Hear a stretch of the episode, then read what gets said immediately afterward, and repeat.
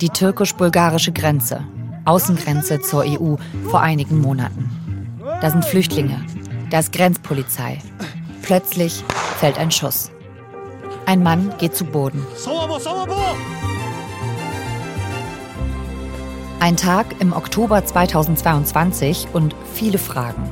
Wer hatte auf wen geschossen? Und was bedeuten diese Schüsse für das Dilemma der bulgarischen Regierung, die einerseits beweisen will, dass sie die Grenze schützen kann und andererseits EU-Recht befolgen muss? Ihr hört 11KM, der Tagesschau-Podcast. Ein Thema in aller Tiefe. Mein Name ist Viktoria Michalzack. Heute ist Montag, der 23. Januar. Wie unmenschlich mit Flüchtenden an der EU-Grenze umgegangen wird, davon haben wir gerade letzte Woche wieder gehört. Und Anna Tillack hat dazu auch in aller Tiefe recherchiert. Sie ist Südosteuropa-Korrespondentin der ARD und erzählt uns heute die ganze Geschichte der Schüsse an der bulgarischen Grenze und wie diese einzelnen Schüsse möglicherweise zusammenhängen mit den großen Problemen der EU-Flüchtlingspolitik.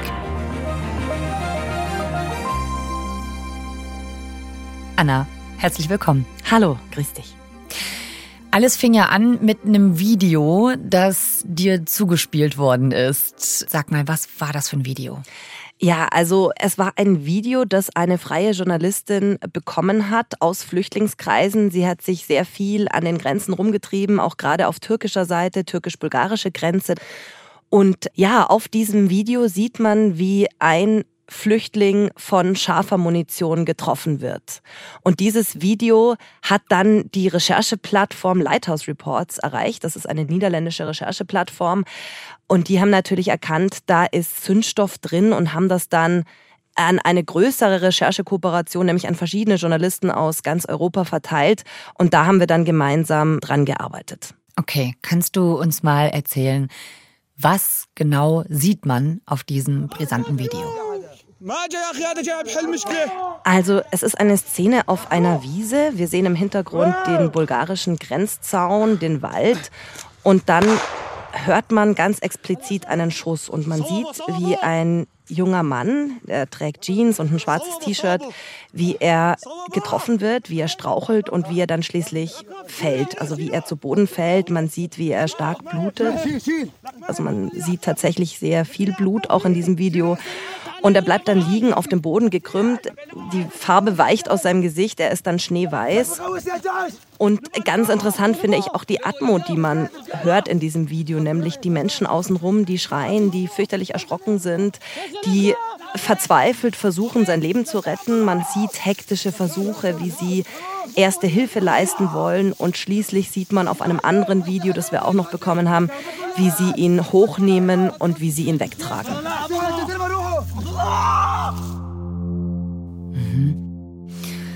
Wo wird dieser junge Mann getroffen? Er wird im Oberkörper getroffen.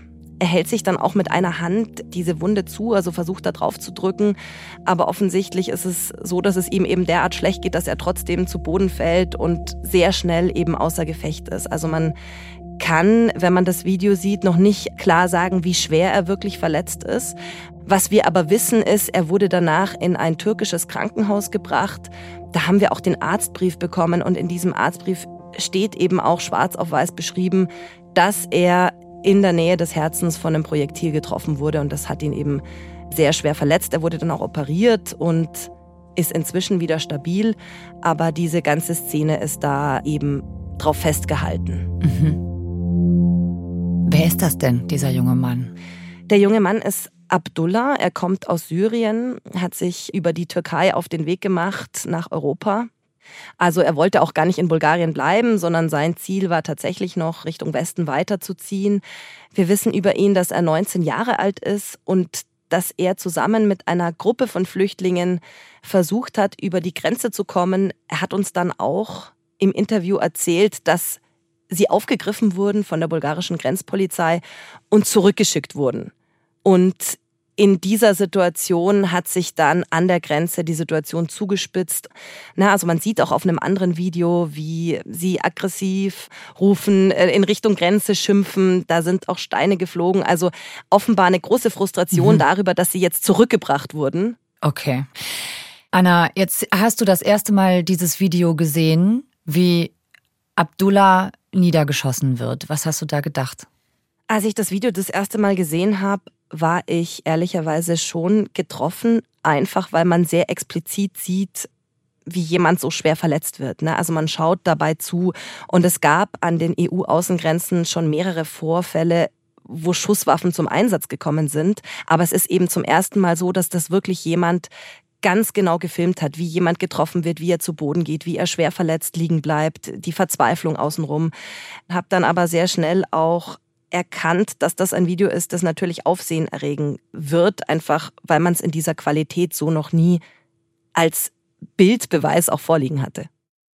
Du beschäftigst dich ja schon total lange mit diesen Situationen an den EU-Außengrenzen, mit den Flüchtlingsrouten. War das für dich ein Schock, dass da geschossen wird oder hat es dich gar nicht so überrascht? Nein, es hat mich nicht so sehr überrascht. Also ich verfolge die Situation Geflüchteter an den Grenzen jetzt seit 2015, seit der großen Flüchtlingskrise. Und was wir schon als Journalisten merken, ist, dass die Art und Weise, wie Menschen abgewehrt werden, wie ihnen an den Grenzen begegnet wird, dass das schon immer brutaler wird. Also uns haben wahnsinnig viele Berichte erreicht von Menschen, die sagen, da wurden Hunde auf uns gehetzt, die haben uns gebissen, wir wurden mit Schlagstöcken malträtiert. Dann wird den Menschen zum Teil die Kleidung abgenommen, also sie müssen sich nackt ausziehen, sitzen dann in der Kälte für mehrere Stunden. Sie werden bestohlen, ihnen wird das Geld abgenommen, ihnen werden die Handys abgenommen. Also die Gewalt, die man da an den Außengrenzen sieht, hat sich verschärft. Deswegen war für mich es nicht so überraschend zu sehen, dass es irgendwann auch zu einer Situation führt, wo dann wirklich mit scharfer Munition auch geschossen wird. Dafür hattet ihr dann also den Beweis. Wie ging es da weiter? Also wir haben jetzt zuerst mal geguckt, welche Merkmale, welche geografischen Merkmale sieht man denn da und konnten dann relativ genau rausfinden, wo das Video an der türkisch-bulgarischen Grenze exakt aufgenommen wurde. Und dann geht es natürlich ganz stark darum, was ist das für ein Schuss, der da abgefeuert wurde? Wer hat den womöglich abgefeuert? Wo kommt das her? Und da haben wir als Recherchekollektiv einen Audioexperten beauftragt und er hat herausgefunden, dass der Schuss aus der Richtung kommt, in die gefilmt wurde. Und das ist halt genau die Richtung der bulgarischen Grenze. Okay, also das heißt, es wird aus Bulgarien geschossen worden sein. Das ist die Schlussfolgerung dann. Das ist die Schlussfolgerung, ganz genau. Und dann haben wir halt noch gesehen, auch in Videos, die direkt davor aufgenommen wurden, dass Fahrzeuge der bulgarischen Grenzpolizei zu sehen waren, dass auch Personen zu sehen sind. Das heißt, die bulgarische Grenzpolizei war auf jeden Fall an diesem Tag vor Ort das haben sie dann im Endeffekt auch gar nicht abgestritten. Also es sind schon sehr, sehr viele Indizien. Und dann hatten wir natürlich auch noch die Aussagen von den Geflüchteten selbst. Okay, also ihr konntet euch das zusammenpuzzeln, wo genau das aufgenommen ist, was da wohl passiert sein wird. Und da seid ihr dann auch hingefahren zu diesem Punkt an der bulgarischen Grenze, richtig? Ja, sagen wir so. Also wir haben versucht, dahin zu fahren. Mhm. Das hat sich als sehr schwierig gestaltet, einfach weil dieses Gebiet strengstens bewacht ist. Es ist ein sehr unwegsames Gebiet. Wir haben uns ein Auto mit Vierradantrieb geholt und dann sind wir eben mit diesem Auto losgefahren in Richtung Grenze und also man muss erstmal dazu sagen, da gibt es dann keine Straßen mehr. Also wenn man sich auf fünf, sechs Kilometern der Grenzlinie nähert, hören die tatsächlichen Straßen auf. Es sind nur noch wirklich Schotterpisten, es sind tiefe Schlaglöcher darin. Okay, was habt ihr da auf dem Weg erlebt? Ja, auf dem Weg haben wir eine kurze Pause gemacht, weil wir dokumentieren wollten, was da am Wegesrand liegt, nämlich immer wieder Schlafsäcke oder alte Flaschen. Also man hat gesehen, da sind Flüchtlingsgruppen vorbeigekommen. Hm. Und dann ist plötzlich ein Fahrzeug der bulgarischen Grenzpolizei in einem Affenzahn an uns vorbeigeprescht und dazu wie so ein kleiner Militärlastwagen. Und der hatte eine Ladefläche, äh, wo die Plane runtergeklappt war. Was wir aber trotzdem sehen konnten, ist, dass die Ladefläche voller Menschen war. Und dieser kleine Konvoi aus den zwei Fahrzeugen ist wirklich mit einer irren Geschwindigkeit Richtung Grenze gerast. Und sie sind auf die bulgarisch-türkische Grenze zugefahren. Mhm. Und uns war in dem Moment schon klar, dass da offenbar Geflüchtete auf der Ladefläche sitzen, die jetzt zurückgebracht werden sollen.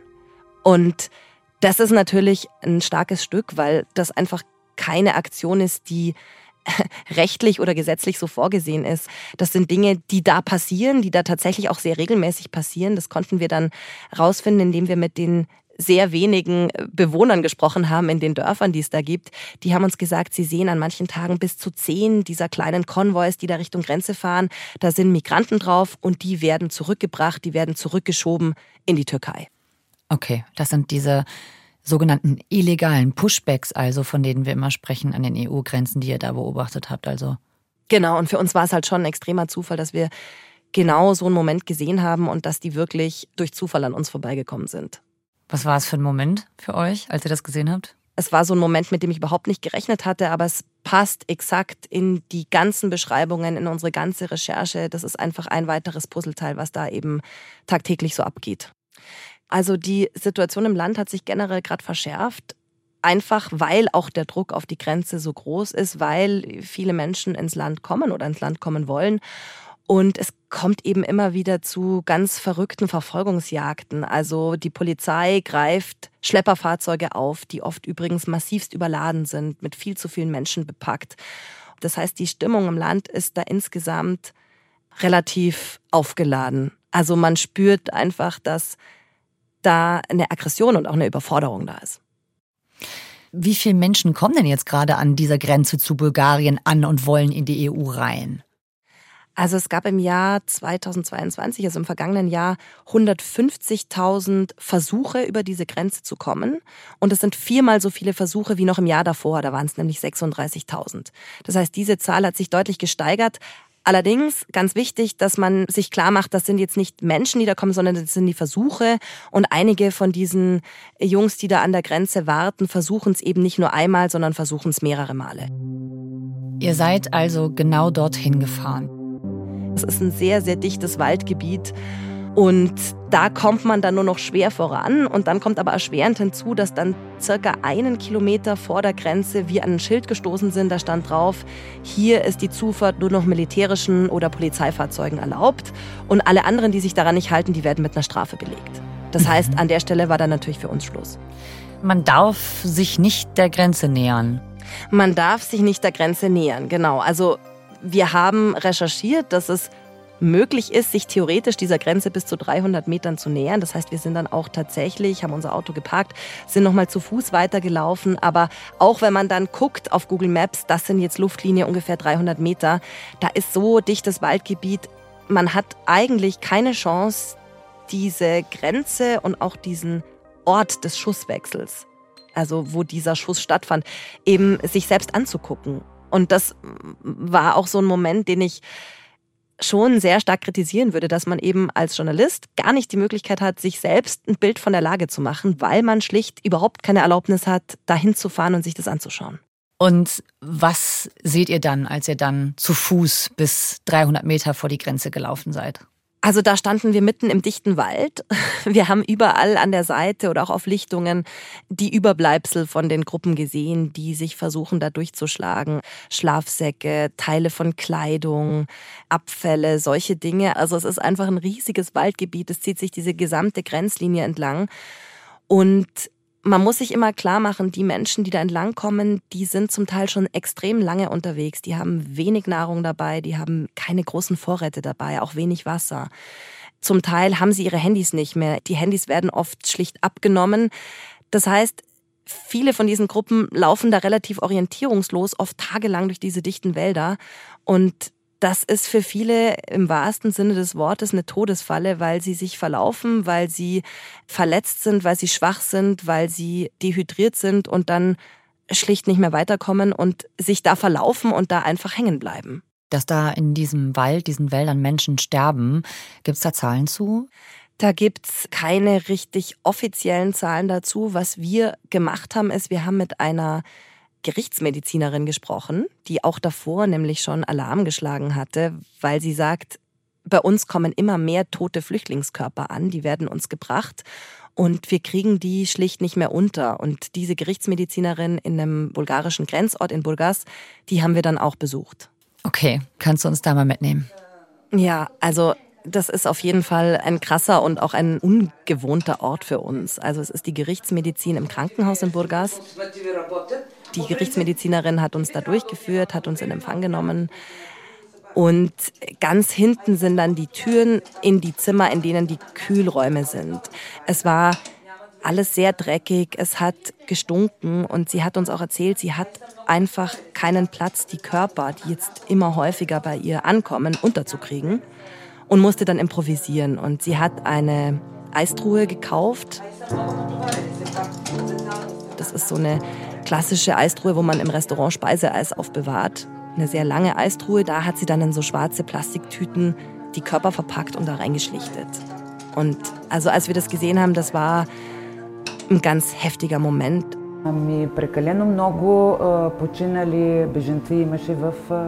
Zu viele Flüchtlinge sind gestorben.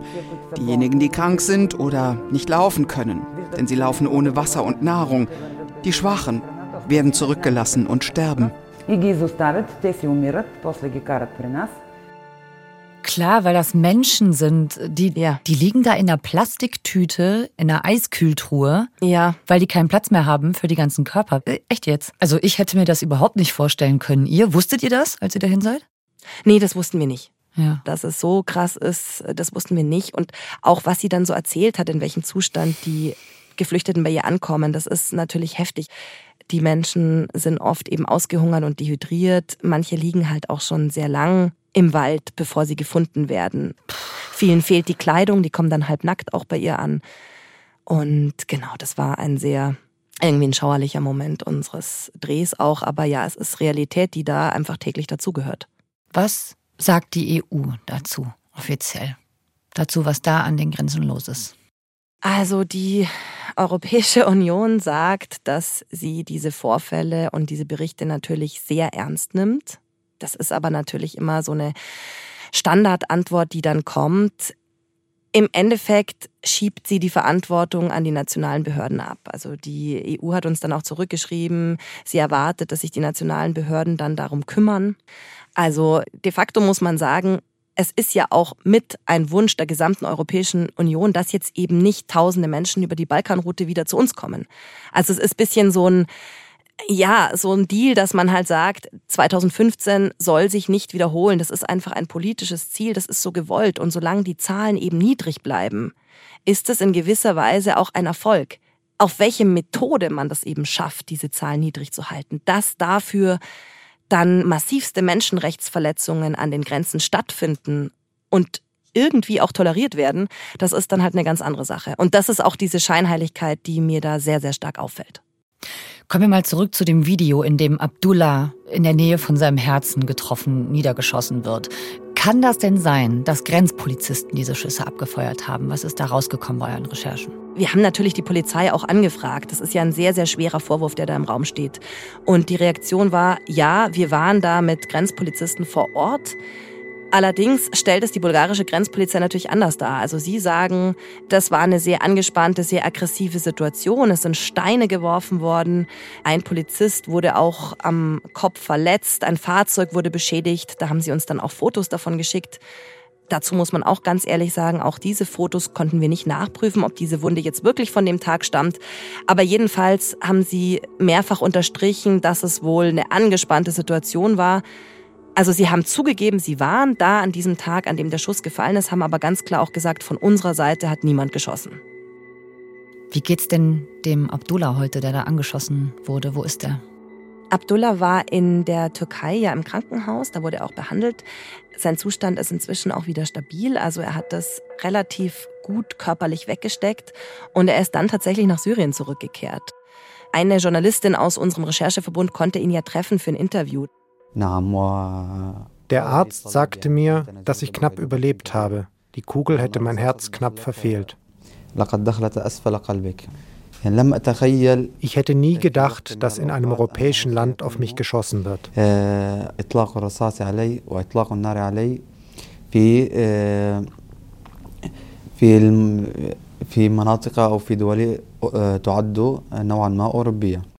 Das war ein sehr langes, sehr ausführliches Interview und da hat er auch nochmal gesagt, er hätte das nie für möglich gehalten. Er flieht aus Krieg und Gewalt und dann passiert ihm sowas an einer EU-Außengrenze. Das hat ihn schon sehr, sehr schockiert und er hat auch nochmal diesen Vorfall ganz klar beschrieben. Er hat gesagt, die äh, bulgarischen Grenzpolizisten standen vor ihm, sie hätten erst Warnschüsse abgegeben und sie haben dann wohl, so seine Aussage, direkt auf ihn gezielt, mit der Absicht, ihn auch zu treffen. Das ist seine Version der Geschichte, so hat er es uns erzählt. Mhm. Und was sagt Bulgarien? Also Bulgarien dementiert das. Das Innenministerium hat uns geschrieben, es gab eben es gab Chaos an der Grenze. Die Migranten sind auf die Grenze wohl losgegangen. Migranten, die versuchen, illegal in unser Territorium einzudringen, werden immer aggressiver. In manchen Fällen benutzen sie Steine, Messer und andere Waffen. Wer erwartet, dass unsere Polizei auf diese Handlungen nicht reagiert und das Leben und die Gesundheit der bulgarischen Grenzpolizisten nicht schützt, der irrt sich. Hm, okay, was ist da dran? Naja, es ist auf jeden Fall nicht schwarz-weiß. Das ist schwierig zu sagen. Es gibt ein Zitat von einer Migrationsforscherin, das ich sehr überzeugend finde. Sie sagt, Abschreckung an der Grenze führt auch zu Stress an der Grenze. Und das merkt man in Bulgarien ganz extrem. Wieso schaukelt sich das denn so hoch? Naja, also man möchte politisch vermeiden, dass es da nochmal zu so einem großen Flüchtlingsstrom kommt. Von Seiten der EU möchte man alles dafür tun, dass da eben die Zahlen klein bleiben. Und deswegen setzt man auch auf eine harte Grenzpolitik. Man ermutigt die Staaten schon auch, also die Staaten an den Außengrenzen, diese Grenzen zu schützen und man schickt auch zum Beispiel Frontex-Beamte dahin. Das sind EU-Beamte, die da nach dem Rechten sehen sollen. Aber unser Eindruck, der Journalisten, die da recherchieren, ist ganz häufig, die sind da. Aber was ihnen eben offenbar nicht gelingt, ist, dass sie diese Gewaltexzesse von den nationalen Grenzbeamten in Schach halten. Hm, okay. Und da ist mein Eindruck schon, dass auch ja, ein bisschen stillschweigend toleriert wird, was da eben so an Grausamkeiten passiert. Hm. Also die EU überlässt den Grenzstaaten diese Aufgabe und lässt dann Bulgarien damit vielleicht alleine oder toleriert dann, was da passiert? Ja, also ich habe schon den Eindruck, dass auch der bulgarische Staat sich da ein Stück weit alleingelassen fühlt. Also es ist eine Mammutaufgabe, diese Grenze zu schützen, keine Frage. Also da wird die Verantwortung schon sehr stark auf die Staaten abgeschoben, die eben das Pech haben, diese Außengrenze zu haben und auch abschirmen zu müssen. Und ihr habt auch mit EU-Politikern gesprochen, also Politikern im EU-Parlament. Genau, das ist Erik Marquardt, der sitzt im EU-Parlament für die Grünen und er hat eine ganz große Expertise in der Migrationspolitik, hat selbst viele Grenzen besucht, viele Flüchtlingslager besucht. Und er sagt eben, man hat versucht, die Staaten ein bisschen zu locken, zum Beispiel mit dem Angebot, ihr werdet dann auch Mitglieder im Schengen-Raum, wenn ihr aber diese Außengrenzen richtig gut schützt. Also man hat da natürlich schon einen gewissen Druck aufgebaut. Die rechtliche Voraussetzung dafür ist, dass man die Grundrechte an den Außengrenzen einhält. Aber die Voraussetzung, die die anderen Schengen-Staaten machen, ist eigentlich andersrum. Also man sagt, die schützen ihre Grenzen nicht richtig. Insbesondere Österreich sagt ja gerade, also nee, da kommen uns zu viele Flüchtlinge durch. Kümmert euch erstmal darum, dass da niemand mehr durchkommt und dann könnt ihr Mitglied im Schengen-Raum werden, sodass man eigentlich Anreize hat, das Recht zu brechen und auch Menschenknochen. Also das passiert ja ganz praktisch auch. Erik Marquardt verfolgt diese Thematik auch konsequent seit 2015. Das heißt, er hat sich auch mit diesen Menschenrechtsverletzungen immer wieder befasst und er ist einer derer, die auch kein Blatt vor den Mund nehmen und sich trauen, die EU für diese Politik der Außengrenzen zu kritisieren. Und da trifft man nicht viele, die da so klare Worte finden. Okay, also seine These ist da, dass die EU, quasi Bulgarien sagt, sie sollen da aufpassen, die Flüchtlinge zurückhalten an der Grenze, um Mitglied im Schengen-Raum zu werden, als sei das so eine Art Deal, ja? Genau. Also man hatte im Vorfeld der Schengen-Abstimmung immer wieder den Eindruck, dass Staaten, die die Außengrenzen gut schützen, mit dem Schengen-Beitritt belohnt werden sollten. Und gut schützen meint eben, dass möglichst wenige Menschen durchkommen. Also Gut schützen bedeutet nicht, dass es da besonders fair zugeht oder Menschenrechte eingehalten werden, sondern man hatte immer den Eindruck, gut schützen bedeutet, diese Grenzen sind dicht. Und wer das besonders gut macht, der kriegt dann als Belohnung auch Zutritt zum Schengen-Raum. Also das war so das, was immer wieder zwischen den Zeilen durchgeschimmert ist bei der Sache. Bulgarien wollte ja zuletzt eben Mitglied von diesem Schengen-Raum werden, aber das sind sie nicht geworden. Warum nicht? Sie sind es nicht geworden, weil zwei Staaten blockiert haben, nämlich die Niederlande und Österreich. Und jetzt kommt auch das Absurde. Die Argumentation der Österreicher war nämlich, bei uns kommen nach wie vor zu viele Menschen an. Ihr schafft es nicht, diese Grenze gut dicht zu machen. Es hieß nie in dieser Diskussion, Leute, ihr verwendet vielleicht die falschen Methoden oder es ist sehr brutal, was sich da abspielt, sondern die Diskussion war immer, ihr sollt die Grenze schützen und das macht ihr noch nicht gut und noch nicht effizient genug. Mhm.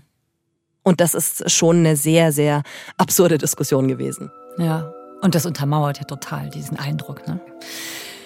Anna, du hast bei dieser Recherche ja einiges erlebt. Ihr habt Menschen in Müllsäcken gesehen, in Kühltruhen. Ihr habt dieses Video gesehen mit Abdullah, der gesagt hat, er ist total schockiert dass da auf ihn geschossen wird in einem EU-Land. Das hat er nicht erwartet von den Werten, die die EU vertritt.